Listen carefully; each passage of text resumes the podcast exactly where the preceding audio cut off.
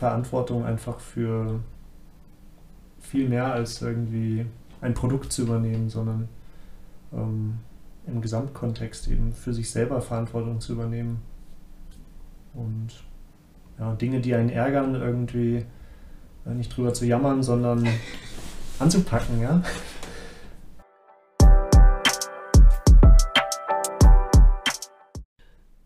Willkommen zum Job Wolko Podcast. Heute habe ich Hendrik Basler zu Gast.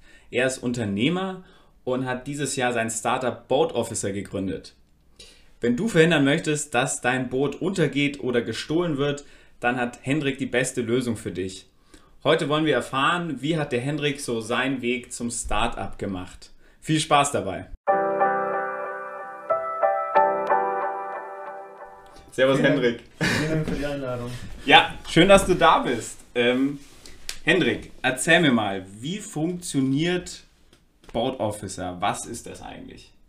Das ist eine elektronische Fernüberwachung. Also man installiert eine Elektronik im Boot, die sendet dann Daten vom Boot wie Position, Temperatur, Batteriespannung übers Internet an dein Handy und gibt Alarm, wenn Wasser im Boot ist, wenn Temperaturen zu hoch, zu niedrig sind, sich die Position verändert hat, etc., um einfach dem Bootseigner, der in den seltensten Fällen ein Seegrundstück hat, sondern eher so wie hier häufig in München wohnt, Boot liegt am Starnberger See oder Adria und es dauert einfach dreiviertel Stunde oder sechs Stunden, um bis zum Boot zu kommen, dass der einfach entspannt zu Hause ist und wenn was mit dem Boot ist, sich dort etwas verändert, er das auf dem Handy mitkriegt und zwischendurch auch mal reinschauen kann, ob alles in Ordnung ist.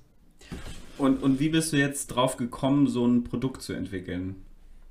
Ja, das ist natürlich nicht sofort naheliegend, nicht in der äh, Branche irgendwie ist. Also es ist halt ähm, wie so häufig eine Mischung aus Interessen, Neigungen, Fähigkeiten. Und ich bin schon, ja, schon lange, sehr lange, mit 14 Jahren habe ich angefangen mit Wassersport. Erst einen Segelschein gemacht und immer wieder dran geblieben, so unregelmäßig, aber jedes Jahr, jedes zweite Jahr mal wieder segeln gewesen. Und vor fünf Jahren beruflich auch den Weg in diese Richtung eingeschlagen und habe bei Torpedo gearbeitet. Die machen elektrische Bootsantriebe. Mhm. Hier bei München, deswegen bin ich auch nach München gezogen. Yeah. Yes. Von, von wo kommst du ursprünglich? Hol uns nochmal ab. Braunschweig, das ist Mhm. so meine Heimat. Und habe lange in Dresden studiert, dort auch gearbeitet. Ja, mal ein Jahr in Mannheim gearbeitet, wieder in Dresden gearbeitet. Ja. Und genau, und so kam ich dann hier nach München und habe gemerkt, es ist schön in der Bootsbranche zu arbeiten und hatte aber schon immer den Wunsch, auch irgendwie selbstständig zu werden. Also es war immer so ein Hintergedanke, einerseits auch, dass man irgendwie andere Gründer und Selbstständige, zu denen irgendwie aufschaut und die inspirierend findet. Und dann war das vor zwei Jahren einfach so ein Moment, wo ich gesagt habe, so, ich habe diese Idee, äh, ich habe genug Erfahrung, ein bisschen was fehlt immer, ja, an Wissen, Erfahrung oder Geld und Mhm. das muss man sich dann einfach äh, aneignen. Ja. Okay. Ja, spannend. Also sprich, du hast schon äh, als Jugendlicher so die Begeisterung für Boote und für Wassersport in Braunschweig dann noch quasi gesammelt. Na, Braunschweig nicht unbedingt. Nee, meine ähm, Mutter kommt von der Ostsee. Ah, Ja, und da haben wir immer Urlaub gemacht. Auch jetzt noch. Dort Verwandtschaft, so dass wir jeden Sommer immer äh, die, die, die Ostsee genossen haben. Und mhm. ja, irgendwann ist Sandburgen bauen halt langweilig. und du schaust so aufs Wasser und denkst dir, was ist da eigentlich da hinter Okay. Horizont? Super. Und äh, Hendrik, wie war das? Ähm, Gab es so einen ganz genauen Punkt, wo du gesagt hast, so, jetzt habe ich studiert, jetzt habe ich bei Torquido gearbeitet, auch schon im Wassersport oder im Wasser, sagen wir, Bootsantriebbereich, wo du so gesagt hast, so, jetzt, ja, jetzt mache ich dieses Startup. Was war das für ein Punkt? Gab's den? Ähm, Ja, genauer Punkt war es nicht, aber Mhm. etwas verschwommen. Es kam noch dazu, dass ich ähm, von 2017 bis Anfang diesen Jahres noch ein MBA gemacht habe hier in München. Also neben dem Job angefangen Und im ersten Semester hatten wir ein Fach Financial Management und wir sollten ein Projekt finanziell durchplanen.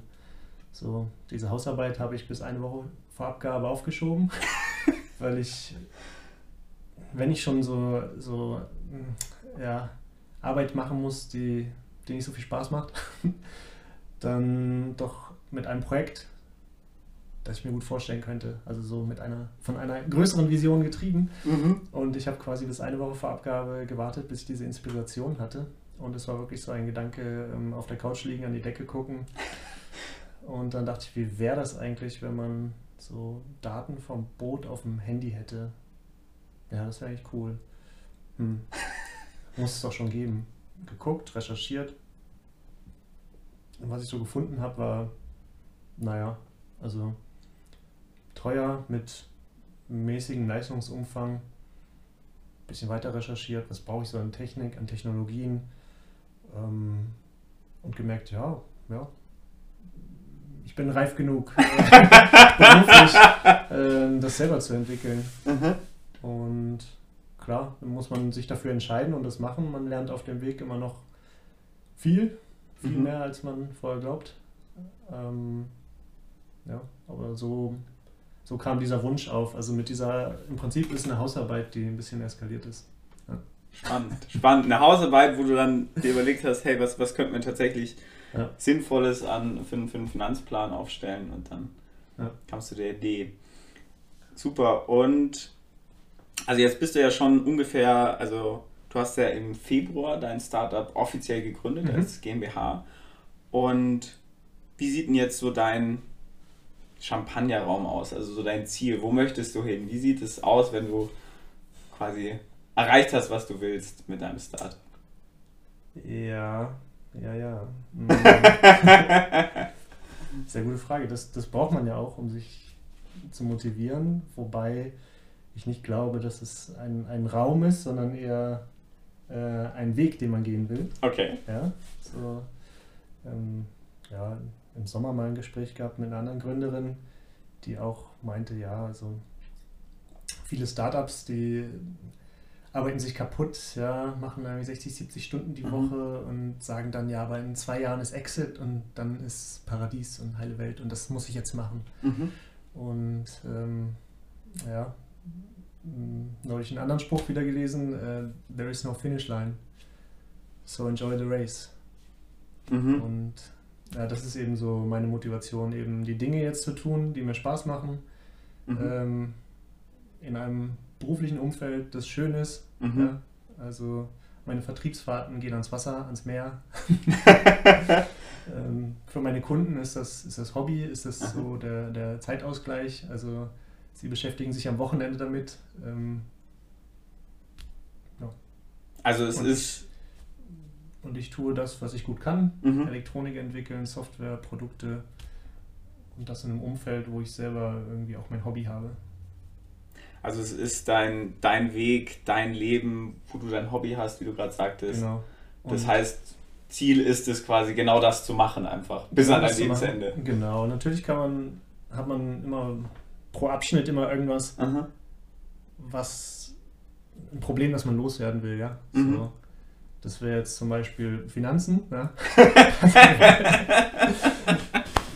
so, wenn wenn der Umsatz größer wird, dass man sagt, okay, dass man diese Sorgen nicht mehr hat, dass man irgendwie mhm. ähm, ja, sich mehr auf Produkte und, und Kunden mhm. ähm, fokussieren kann und ähm, wenn, die, wenn die Basiszahlen solide sind, das wäre so der nächste Schritt. Ja, und dann haben wir natürlich auch noch viele andere neue Produktideen, die wir auch gern ausleben mhm. wollen. Aber da muss man sich dann auch zeitlich gut einteilen, so was, was macht man wann. Und du sagst jetzt, Finanzen ist so ein Thema, wo du sagst, ja, das hättest du gerne irgendwie erledigt gehabt. Wie, wie ja. willst du das, wie, wie löst du das jetzt? Ähm, Oder wie willst du das lösen? Im Moment haben wir alles gebootstrapped, also eigenes Geld reingebracht. Mhm. Äh, ich habe freiberuflich noch ähm, zugearbeitet und Hälfte davon für mich privat, andere Hälfte in die GmbH gesteckt. Mhm. Und zukünftig ja, wollen wir ja größere Schritte gehen. Mhm. Also es ist halt so, wenn man so ja, am Boden klebt äh, und abheben will, Das mhm. kostet viel Zeit und, und Nerven und wollen uns jetzt im Frühjahr, jetzt in den nächsten Wochen ähm, auf ein Investorengespräch vorbereiten. Wir sitzen hier auch im Inkubator, im Buy Startup Inkubator, mhm. die genau das zum Ziel haben. Ähm, Perfekt. Startups eben finanzierungsfähig, präsentationsreif zu machen, ja, dass, die, dass die Dokumente alle da sind, mhm. dass man, ja, wenn ein Investor Interesse hat, eben nicht erst dann anfängt, einen Businessplan zu schreiben, sondern dass der schon mhm. durchgelesen, korrigiert ist, mit der Erfahrung von der Buy Startup GmbH entsprechend. Und ja, und da soll die Reise hingehen. Und wie bereitet man sich am besten auf so ein Investorengespräch vor? Ja, am besten Leute treffen, die das schon mal gemacht haben, ähm, Leute, die damit Erfahrung haben, ähm, kennenlernen, sich auch in ein Umfeld begeben, wo sowas gewöhnlich ist. Also wenn man jetzt irgendwo auf dem Dorf sitzt und äh, im Internet was zu Startups recherchiert, ähm, ist es schwierig so aus der Kalten raus. Mhm. Leichter ist es, man begibt sich irgendwo hin, wo, wo sowas tägliches Gespräch ist, mhm. dass man nicht wie der Verrückte angesehen wird. ähm, wenn man da irgendwie im Prinzip ja Ideen oder Geschichten ähm, für, für sechsstellige Beträge verkaufen will. Ja. Also das muss man ja anderen erstmal erläutern. Ne? Das muss schon eine verdammt, Auf jeden Fall. Muss schon eine verdammt gute Geschichte sein. Ne? Das muss eine echt ja. gute Geschichte sein. Und am besten ist, man hat einen Teil dieser Geschichte schon, schon da. Ja? ja. Und deswegen, wir hätten uns vielleicht auch schon früher um Investoren kümmern können. Mhm. Aber es ist halt leichter, je mehr du vorweisen kannst. Und jetzt sind wir so, wir sind ja im Prinzip auf dem Markt ja, was heißt im Prinzip, wir sind auf dem Markt, wir verkaufen das Produkt, wir haben einen ja. Webshop, wir haben Kunden, wir haben Feedback von den Kunden, wir haben eine App, wir haben ja, eine Lieferkette, die man natürlich noch mhm. hochskalieren kann oder optimieren kann. Mhm. Ähm, und das ist dann für ein Investorengespräch immer viel leichter, wenn man sieht, okay, die, die fantasieren nicht nur so, die haben auch schon was gemacht und man mhm. kann sich das multipliziert vorstellen. Also ja. so geht es, wenn das so geht, dann geht das auch in zehnfacher Menge, hundertfacher Menge. Und was, was sagen die Kunden so bis, bis jetzt? Die sind sehr zufrieden. Wir ja. haben jetzt ähm, zwölf Testkunden auch seit Sommer schon gehabt, die, denen wir das Gerät im Prinzip geschenkt haben. Mhm. Und deren Aufgabe es äh, nur war, uns Feedback zu geben. So, das finde ich komisch, das verstehe ich nicht, das geht bei mir nicht, könnt ihr nicht so und so. Und das war sehr wertvoll. Also ich wollte eigentlich schon früher in den Markt gehen, aber letztendlich äh, war das eine sehr, sehr wertvolle Zeit, weil so viele Dinge, die den Testkunden auffallen, die passieren nur einmal. Und es wird sich nie ein Kunde über diesen, diesen einen Fehler beschweren, den ein Testkunde dann mal entdeckt hat. Ja? Und das ist einfach das ist halt cool. Weil das äh, ist natürlich schwierig, wenn du jetzt als kleines Startup auf den Markt kommst, verkaufen ist ja auch immer was mit, hat was mit Vertrauen zu tun. Mhm. Wenn du da ähm, bei den ersten zahlenden Kunden schon schnell das Vertrauen verlierst, hm, das ist schwierig. Also ja. ähm, das wieder aufzubauen. Ähm, man setzt ja auf exponentielles Wachstum. Ne? Mhm. das Wort des Jahres. Ja? Skalierbar. ja, Klar. Genau. Und das heißt, die ersten sind sozusagen die, die Keimzelle für ja. später hunderte oder tausende Kunden. Mhm. Mhm. Und, und die, da muss man sehr genau zuhören und sehr schnell reagieren. Und ja. Und merkt man aber auch, wenn man persönlich mit denen in Kontakt tritt, ähm, sind die auch sehr, sehr wohlgesonnen und mhm. geben Feedback und ja, macht Spaß, wissen, wissen, dass das Produkt noch nicht ganz fertig ist oder da kommt noch was, aber sagen, super so wie es ist mhm. und bleibt dran. Großartig. Finde ich einen großartigen Ansatz, ganz ehrlich, ja. äh, Henrik. Und du, und du sagst es als Startup, was du am Anfang brauchst, ist das Vertrauen. Ja. Und das muss, muss man sich ja erst wirklich aufbauen und mhm. das ist, da ist der Kunde wirklich elementar wichtig, ja. und dass es passt. Klasse. Gab es ähm, bis jetzt, also du bist ja wahrscheinlich, du hast das Unternehmen dieses Jahr gegründet, mhm. vorher bestimmt schon auch entwickelt, also es ist bestimmt mhm. viel Zeit vorher ja. schon. Wie, wie viele Jahre vorher warst du schon? Mhm. so die ersten Skizzen, habe ich so 2018 schon gemacht. 2018. Mhm. So erste Überlegungen, mal ein bisschen als Nerd-Hobby am Abend. Schaltpläne zeichnen. Geil. Mal recherchieren, was es so an Teilen gibt, die man kaufen kann. Mhm. Ähm, kleine Marktanalyse machen. Mhm. Ja, das ist alles schon länger her als die eigentliche Gründung. Und in dieser Phase, also seit mhm. 2018, wo du so angefangen hast mit den ersten Schaltplänen, mhm. bis heute jetzt, was war da so die härteste Phase, wo du sagen würdest, so, da musstest du so richtig die Zähne zusammenbeißen? Ja, immer wieder mal. ähm, immer wieder aus verschiedenen Gründen. Und ja, ich erinnere mich an, an einen Abend, wo ich irgendwie gerade so die Vorserie bestellt habe. Ähm, 20 Platinen als, ja, ähm, schon viel Geld für, äh, für so ein, für Geräte, die man verschenkt an Testkunden. Mhm.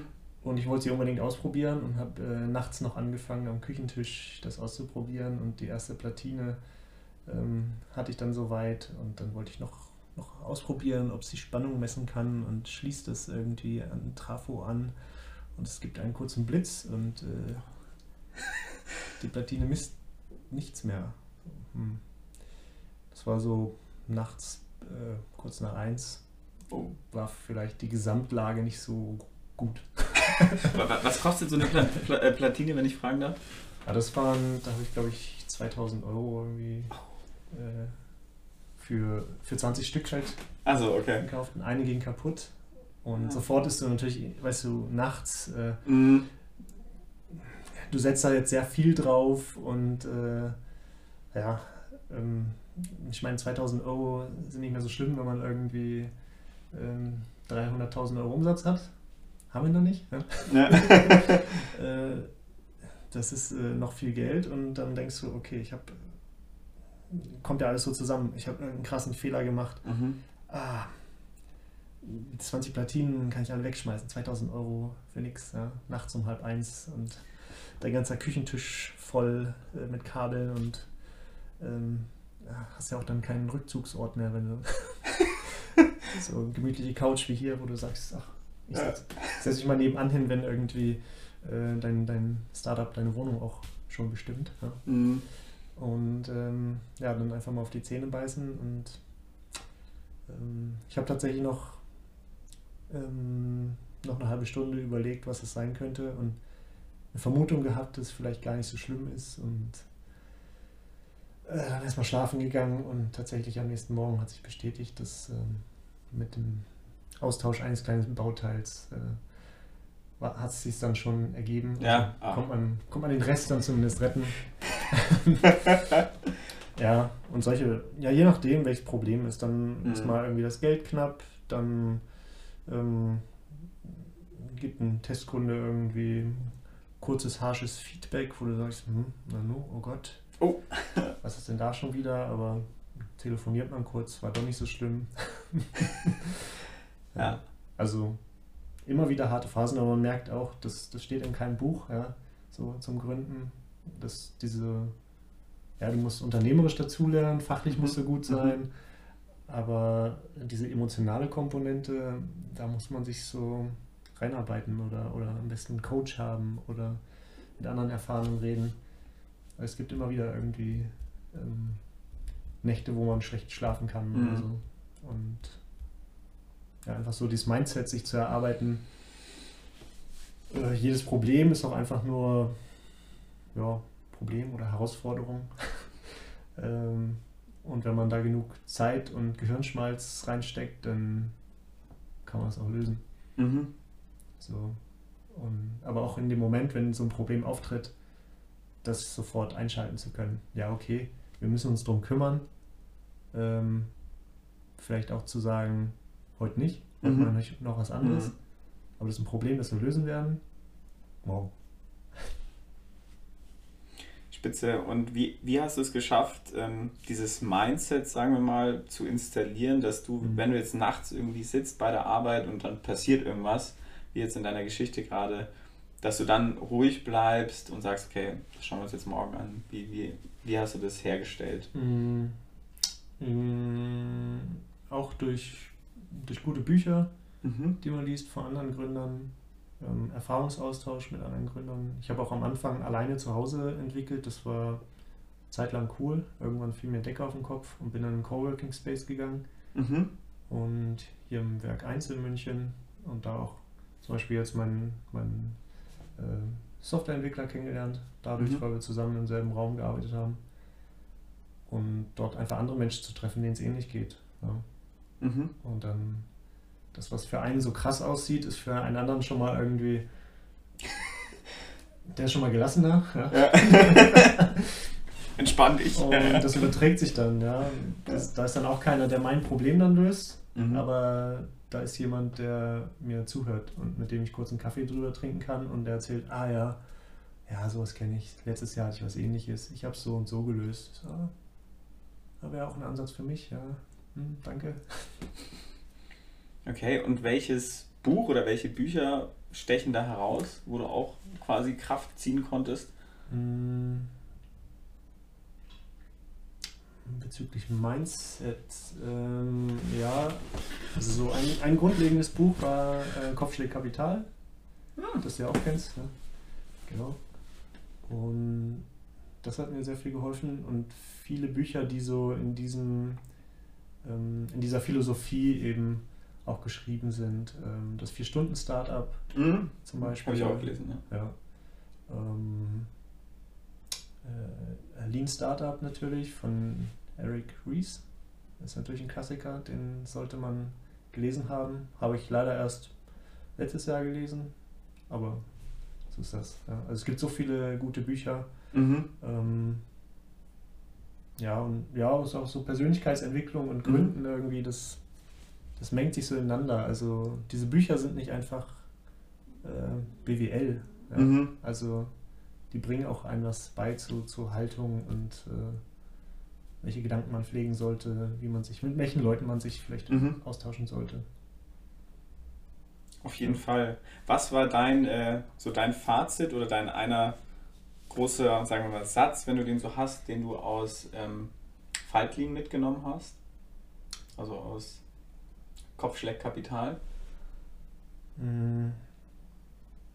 Ein großer Satz. Äh, es, es, es muss nicht kompliziert sein. Also letzten Endes ähm, ist ein Unternehmen etwas, das du anderen Menschen Probleme löst, etwas erschaffst Mhm. und du dafür Geld bekommst und es die Herstellkosten geringer sind.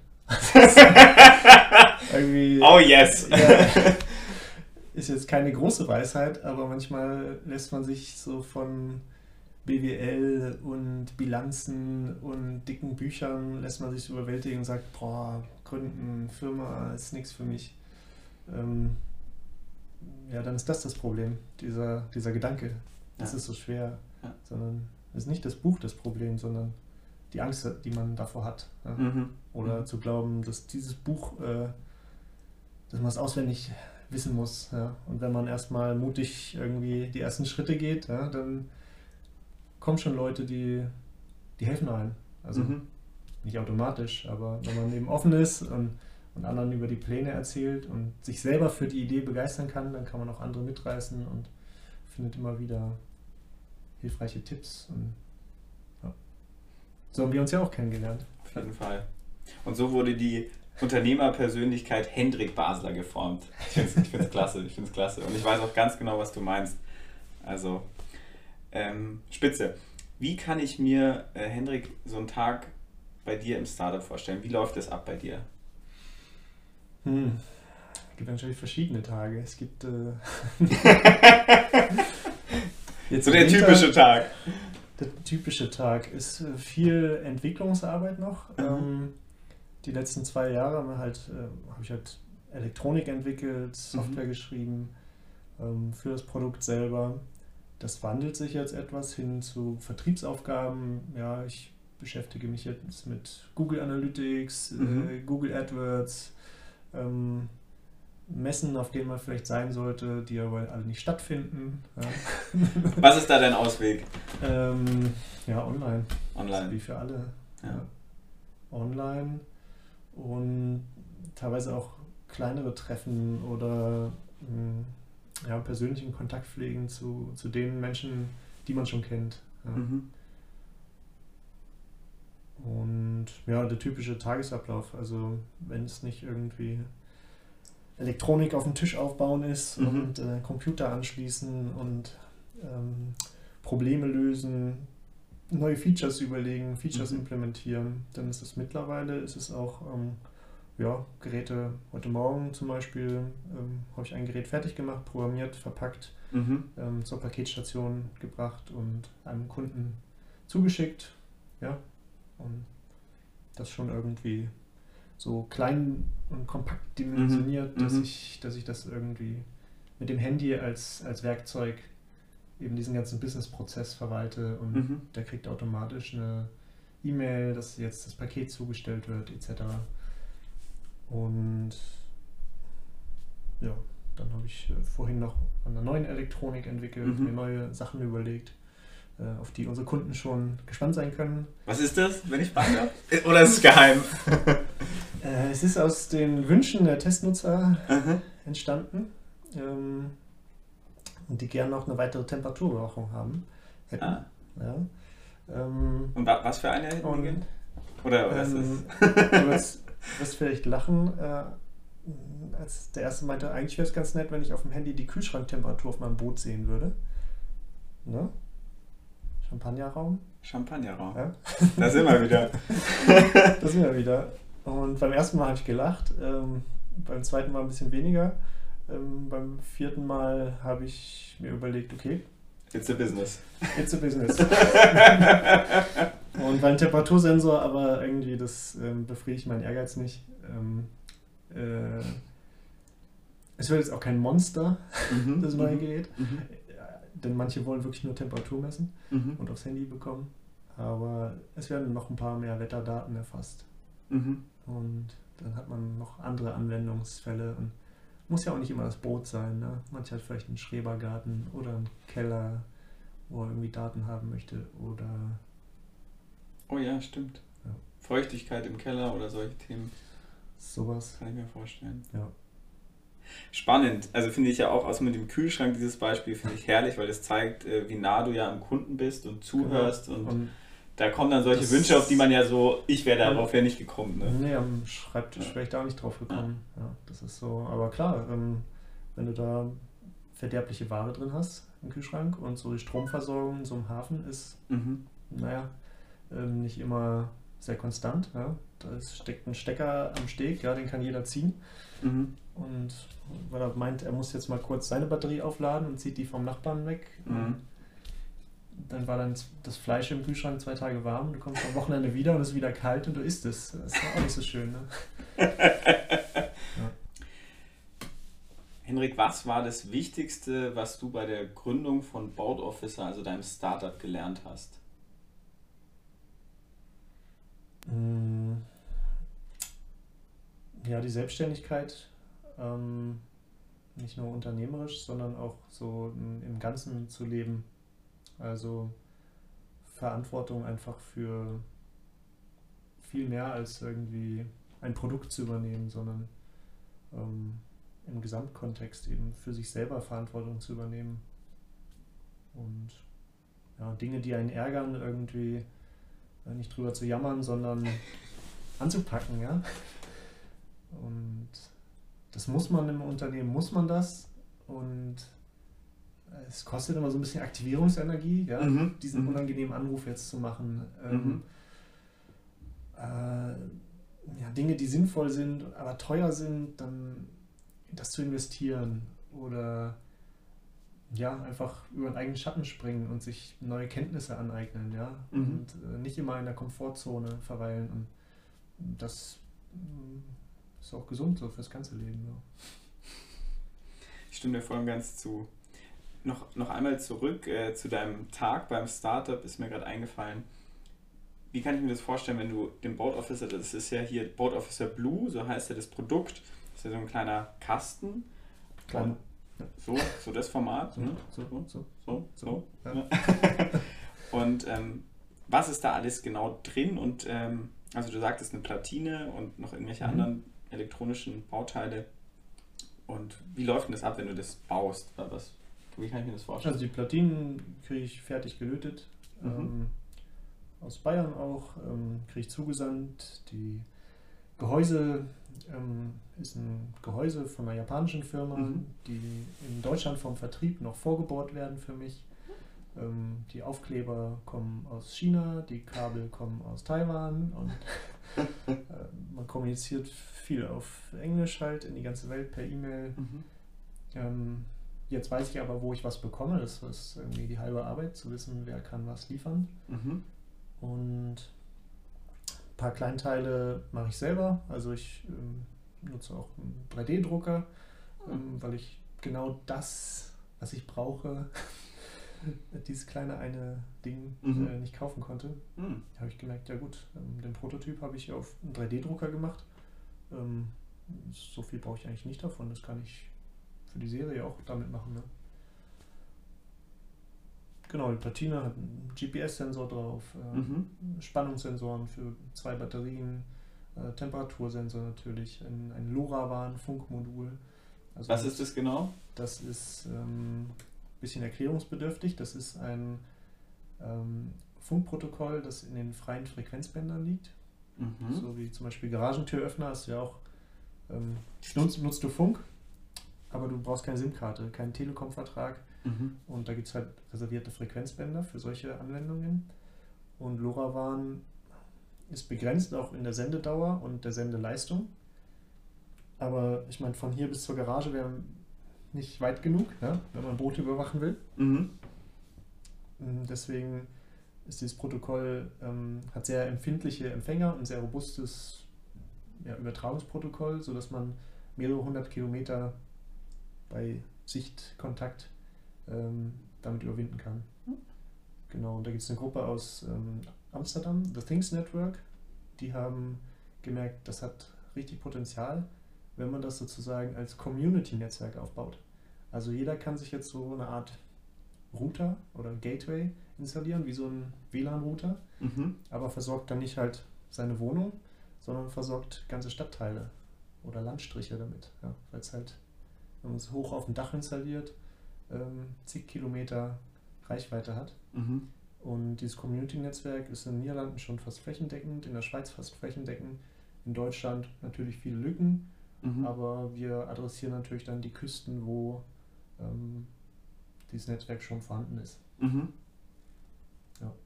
Das ist so ein Clou an unserem System, dass wir dann eben auch auf, ähm, dass wir es sehr energiesparend auslegen können, dass wir auch Boote ausstatten können, die keine 50 Kilo Bordbatterie haben, sondern vielleicht ein, ein kleines Ruderboot und das soll trotzdem überwacht Mhm. werden. Ja? Und es macht keinen Sinn, wenn man das über Wochen überwachen will, aber man muss einmal die Woche die Batterie wechseln, Mhm. dann ist auch der Witz weg. Also haben wir es sehr energiesparend ausgelegt und eben für den Anfänger ohne Mobilfunkkosten, also ohne, ohne Abokosten. Mhm. Und wenn man die Premium-App nutzen will mit mehr Features und man will die Sensordaten irgendwie einen Monat zurück nachverfolgen Mhm. können, Historie sehen, dann zahlt man eben den Premium-Aufpreis. Aber so, das, was ich vorher gesagt habe, Positionsüberwachung, Temperatur, Spannung, das kostet ähm, nichts pro Monat. Spannend, also quasi eigentlich nur ein bisschen Batterieleistung geht jedes Mal weg, quasi wenn mir mein Boot oder der Boat Officer Blue den Zustand zusendet. Genau. Der misst, Also ein ähm, bisschen. misst regelmäßig, Mhm. Das dauert Millisekunden, ja. Und wenn irgendein Wert ähm, zu hoch, zu niedrig ist, dann sagt er, hey, Moment, äh, Chef will Bescheid wissen. und natürlich kann man Intervall einstellen, dass man sagt, okay, alle, einmal die Stunde möchte ich alle Daten aufs Mhm. Handy bekommen. Ja. Und das Senden. GPS ist sehr ähm, energiehungrig, da Mhm. muss man viel tricksen, dass man Mhm. so eine Position eben bestimmen kann. Man kennt es ja vom Handy, wenn man irgendwie so eine Tracking-App anhat zum Laufen oder so, das, das Ja. saugt ganz schön am Akku. Ja. Und was ist so der häufigste, also wir haben ja schon, Kühlschrank ist anscheinend wichtig Mhm. für deine Kunden. Was ist noch wichtig? Was ist so der häufigste Use Case, wo du sagst so, ja, Ja, habe ich auch er erst äh, dieses Jahr erfahren. Also ich dachte, das wird die große Angst vor dem Diebstahl ähm, wäre das Schlimmste, aber das geht eigentlich. Mhm. Ähm, das passiert auch tatsächlich nicht so viel. So 200 Boote werden im Jahr geklaut In Deutschland jetzt. in Deutschland. Mhm. Ja. Bei einer halben Million Boote etwa. Mhm. Ja. Viel mehr werden Außenborder direkt geklaut, also so sozusagen teure Bootsteile. Mhm. Mhm. Ähm, das könnte man auch mitbekommen, sozusagen, wenn die Batterie abgeklemmt wird, Mhm. dass da was im Argen ist. Ähm, und ja, am schlimmsten, glaube ich, in der Summe der finanziellen Schäden sind die Batterien, die Ah. gerne mal vernachlässigt werden, dann tief entladen sind und dann muss man die austauschen für 100, 200 Euro Mhm. und dann ist so ein, die Kosten für eine Fernüberwachung sind dann schnell äh, gut argumentiert. Auch zu Hause vor der Familie. Das Vor der ist, Frau. das, ist, das ist kein Spielzeug. Das sieht zwar cool aus und macht Spaß, aber es ist kein Spielzeug. Und wann, in welchem Moment äh, hast du diese tiefen Entladungen auf den Booten bei den Batterien? Äh, wenn zum Beispiel, wenn der Landstrom ausfällt, du hast vergessen? Stecker- Im Hafen? Ja, du hast vergessen, das Ladegerät anzustecken Mhm. und hast noch irgendwelche Verbraucher. Der Kühlschrank. Der Kühlschrank. Vielleicht sollte man da mal irgendwas Ja. erfinden. Ja. So einen krassen Thermokühlschrank. Ja. Ideen Okay. haben wir genug. Und das Boot läuft dann quasi, verbraucht Energie, verbraucht Strom. Genau, und Aber der äh, Stecker die ist nicht Batterien gehen runter und, Und irgendwann kannst du halt Ein paar hundert Euro weg. kannst du nicht mehr neu anladen. Ja. Wenn sie alt sind und da ist irgendein interner Kurzschluss oder Mhm. so. Ähm, auch schon direkt am Steg mal mitbekommen, dass sich da einer beschwert hat, er kann jetzt drei Wochen nicht mehr aufs Boot, weil Mhm. diese Schwefelsuppe dann halt in der Batterie kocht und alles stinkt. Zum Glück ist kein Feuer ausgebrochen, ne? Ja. das wäre eine andere Sache, das hätte man am ganzen Steg mitbekommen. Wahrscheinlich auch, vielleicht auch in der Bildzeitung, aber Passiert, passiert es häufiger, dass ein Boot in Flammen aufgeht, wenn so eine Ähm. Batterie sich auflöst? mh, da habe ich keine Zahlen zu. Mhm. Auf jeden Fall ist das fatal. Mhm. Also so Wassereinbruch, auch wenn wir jetzt mit Häfen gesprochen haben, Wassereinbruch ist halt immer ärgerlich, ist Mhm. schade, kostet viel Geld, kann man vielleicht reparieren, Mhm. ja, wenn so ein Boot irgendwie mal halb voll mit Wasser gelaufen ist. Mhm. Ähm, da muss man halt Polster austauschen oder so, das Loch flicken. Mhm. Ähm, kriegt man irgendwie hin, Mhm. ja, und ist halt ärgerlich für den Bootseigner. So, und die anderen, die Nachbarn sagen halt, Mensch, du Kalle, echt schade. Das ist, das ist echt, ah, das ist hart. Ja. Aber wenn ein Boot brennt, Oh. dann äh, ist der Nachbar, der Bootsnachbar, ist auch so ein bisschen, Der brennt dann auch halt. Ne? der möchte das Problem auch schneller gelöst wissen, ne? Und nicht seinem Kumpel auf die Schulter klopfen und du schaffst das schon. Ja. Sondern so ein Bootsbrand ist für den ganzen Hafen gefährlich. Ja. Das ist im Prinzip viel Plastik, ne? Schon mal gesehen? Ah. Ein Bootsbrand. ah. Nur, Hier nur an die Zuschauer, äh, googelt das mal, es sind interessante YouTube-Videos. Ja, Ja. muss ich mir mal angucken. Das, ähm, obwohl es auch im Wasser ist, man denkt ja, wo so viel Wasser ist, kann nichts brennen, aber ein Witzka. Okay. Dann weiß ich, was ich mir später angucke auf YouTube. Gibt's, Hendrik, gibt es eine Person, die dich ganz stark inspiriert hat auf deinem Weg jetzt hier äh, zum Startup? Hm. In deinem Leben, sei es jemand, den du kennst oder jemanden, den du nicht kennst. Hm, Eine Person wüsste ich jetzt. Oder so ein paar. Personen. Ja, klar, die, die großen Namen. Ähm, die Biografie von Steve Jobs habe ich verschlungen. Ja, Elon Musk. Ähm, Wel- Welches Ja, Buch von Elon Musk hast du gelesen? Weil ich bin jetzt in der neuen Biografie. Keine Ahnung, wie alt die ist. mhm. Bin ich jetzt gerade erst drin.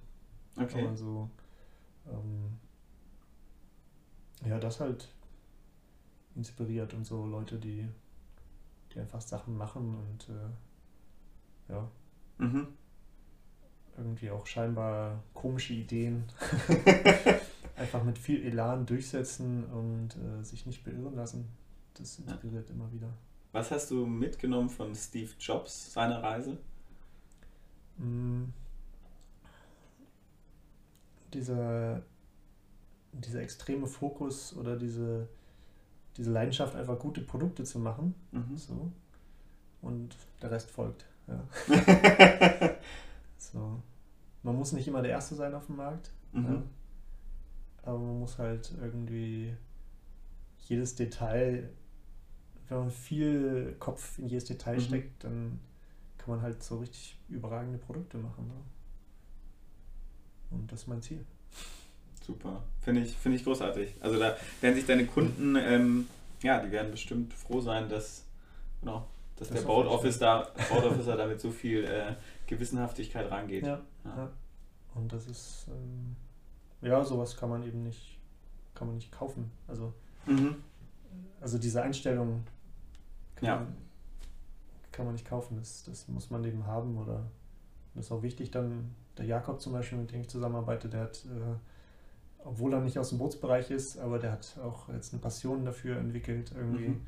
eine geile App zu machen und äh, kommt mit neuen Ideen, wo ich sage, jo, cool, probier es aus.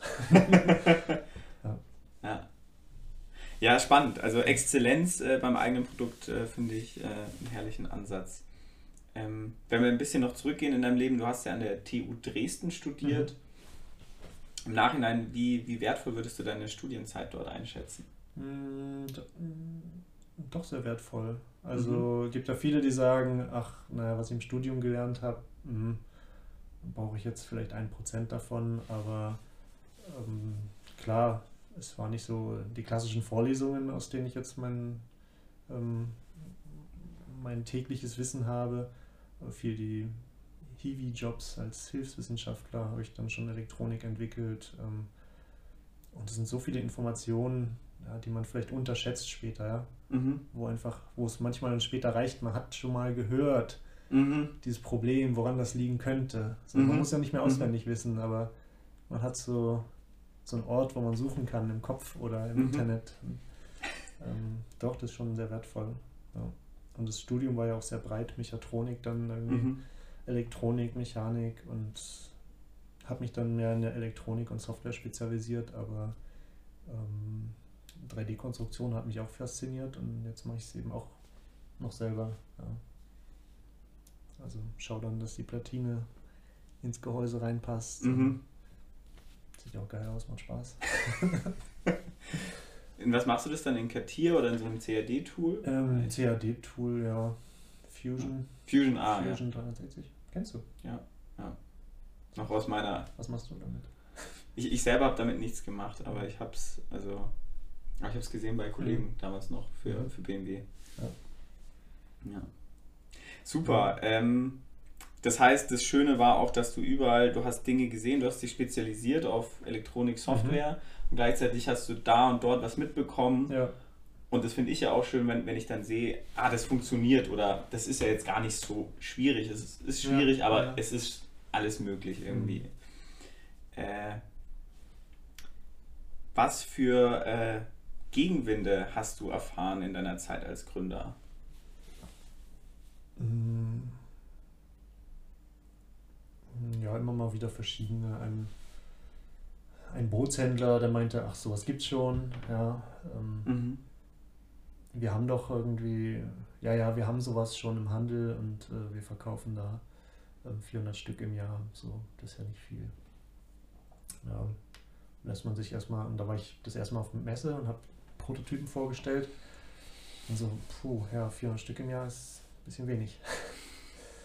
ähm, und später dann erfahren im Gespräch mit anderen, die so, dieses Gerät tatsächlich, das der mhm. Händler dort verkauft, ähm, bei ihren Kunden einbauen, ja, ein, ein Bootstechniker. Mhm. Und er meint, äh, es ist ein Graus, es ist so nervig, es ist so schlecht zu programmieren. Mhm. Ja, dann muss man das so, so in Kontext wieder setzen. Ne? Mhm, mh. so, ja, klar. Wenn irgendwie Leute das widerwillig einbauen, weil es keine Alternativen gibt, natürlich wird es dann irgendwie kein Kassenschlager. Ja, andere Gegenwinde, ich muss sagen, so Familie, Freunde waren sehr unterstützend. Da, da gab es keine Hindernisse.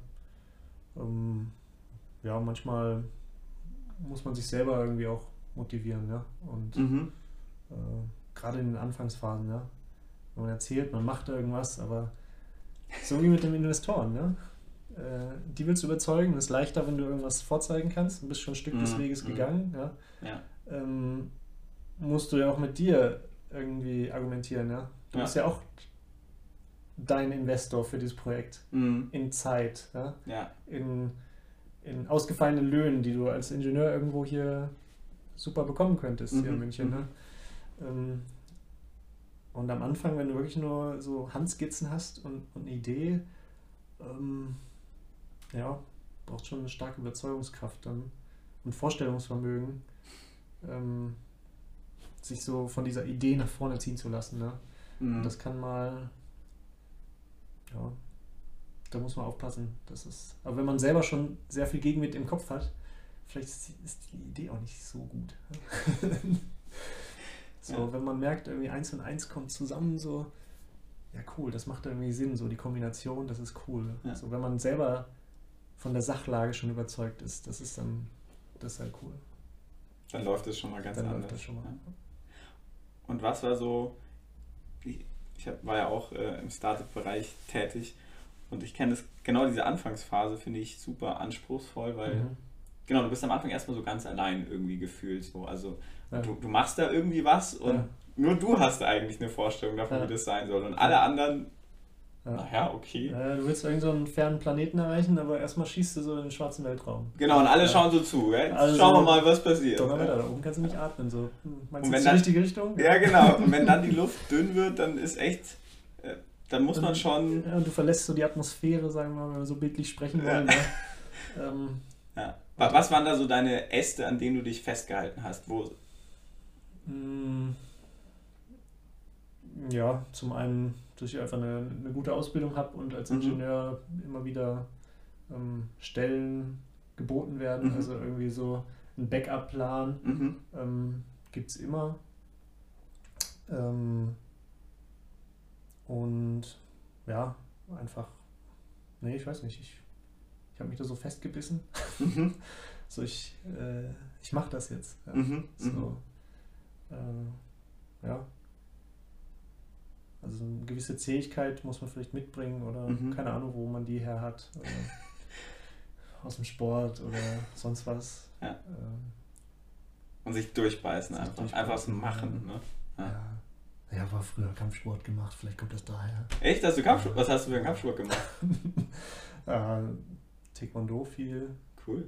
äh, Krav Maga, Selbstverteidigung, ja. dann Elemente vom Kickboxen mit drin. Und ja, Würdest du sagen, das hat, hat, hat es das beeinflusst tatsächlich? Also in irgendeiner Art und Weise? Also der Kampfsport? bestimmt irgendwo. Ich habe es Ja. 16 Jahre gemacht. Das geht nicht spurlos. Ja. Nicht schlecht. Aber fürs Business, ja, bestimmt irgendwas. mhm. Mhm. Zähigkeit.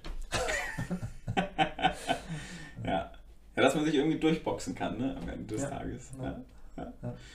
Wieder aufstehen, wieder aufstehen. Wieder aufstehen. Immer wieder aufstehen. Ja. Was war, Hendrik, was war dein großartigstes Erlebnis jetzt im Zusammenhang mit deinem Startup, mit Board Officer? Mm, Ganz kürzlich äh, eine E-Mail am 24.12. von einem Kunden, dem ich äh, noch ein paar ähm, Sachen angepasst habe, dem noch Zubehör zugeschickt habe und dann kam eine E-Mail und dann denkt man so, "Ah, heute ist Weihnachten, lese ich jetzt diese E-Mail, oh, alles cool, er freut sich, er hat äh, Temperatur von seinem Boot äh, jetzt auf dem Handy, er sitzt entspannt unter Weihnachtsbaum, wünscht mir ein schönes Fest, tolles Produkt. Ich so, ja, cool. Also das war so das kürzlichste Highlight. Ansonsten war natürlich ähm, im Sommer cool, haben wir eine Promotion-Tour gemacht. Also Mhm. wir waren selber mit dem Segelboot unterwegs auf der Ostsee und haben Flyer verteilt in Häfen, mit Leuten gesprochen und waren dabei halt segeln. So, das war so, ja, so ein, ein Blick in den Champagnerraum. Wahnsinn. Also, das, ich, ne, Hendrik, das ist eigentlich mal Kundenservice, wenn du am 24. noch die E-Mails anschaust und äh, Ja, ja, ja. Aber ich sag dir, das manchmal, Wahnsinn, super. manchmal ist da eine E-Mail dabei, wo du sagst, uh, das ist gut. Ja. Ja, ja. ja, ja. Das ist wichtig. Das machen wir jetzt gleich. Ja. Mhm. Und das Schöne ist, dass du dann auch, wie gesagt, wenn, wenn du dann auf quasi auf Vertriebstour oder Ja. auf Segeltour, Ja. es ist, es vereint quasi die Arbeit und natürlich auch Hobby. Ja. ja, Hobby, was Schönes. Ja. Ja. Das Jahr hat halt, äh, was? 52 Wochen? Äh, ja, 1000 Wochen, ne? Und äh, zwei Wochen Segeln davon, das kann man noch ausbauen, ne? ja. ja. Wie gesagt, die Messen fallen ja aus. Mhm. Schauen, wann sie nächstes Jahr stattfinden. Ja, mit so einem Segelboot kann man natürlich auch ein bisschen Aufmerksamkeit erzeugen. Vor allem dort, wo die Kunden sind. Ist da was in Planung? Das Boat Officer Boot oder die Das Yacht? kommt, jetzt, das kommt jetzt gut fürs, für ein, fürs Video, ne? Ja, ja, ja. Ja? Ganz große Nummer. Kann ich auch gar nichts zu sagen.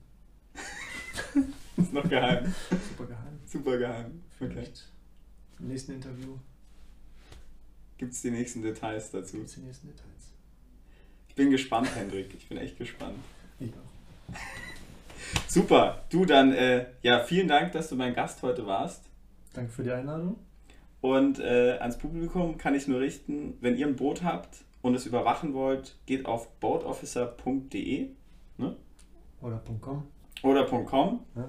und schaut euch äh, die tollen Produkte vom Hendrik an. Ja. Und da jetzt nicht alle ein Boot haben werden, auch zu Startup-Fragen oder sonst was. Oder hey, ich habe auch eine Idee, das finde ich spannend. Hast du eine Bücherliste für mich oder sowas? Ähm, ja, schreibt mich an. Ähm, ja, Namen habt ihr. Man findet mich. LinkedIn, Xing, Webseite. Würde mich freuen. Also der Hendrik beantwortet eure Fragen. Mir hat er auch schon einige Fragen beantwortet. Ich bin echt ganz froh, dass ich den Hendrik kenne. Geht mir genauso. No homo. Aber super Mann. Und ähm, in dem Sinne, ich hoffe, es hat euch gefallen. Lasst mir ein Like da, lasst ein Abo da. Kommentiert auch gerne unter das Video, ähm, was euch noch interessiert oder was ihr noch für Fragen habt, habt vielleicht an den Boat Officer oder an mich. Und teilt das Video auch gerne mit euren Freunden. Und ich hoffe, wir sehen uns beim nächsten Mal. Servus. Vielen Dank. Servus.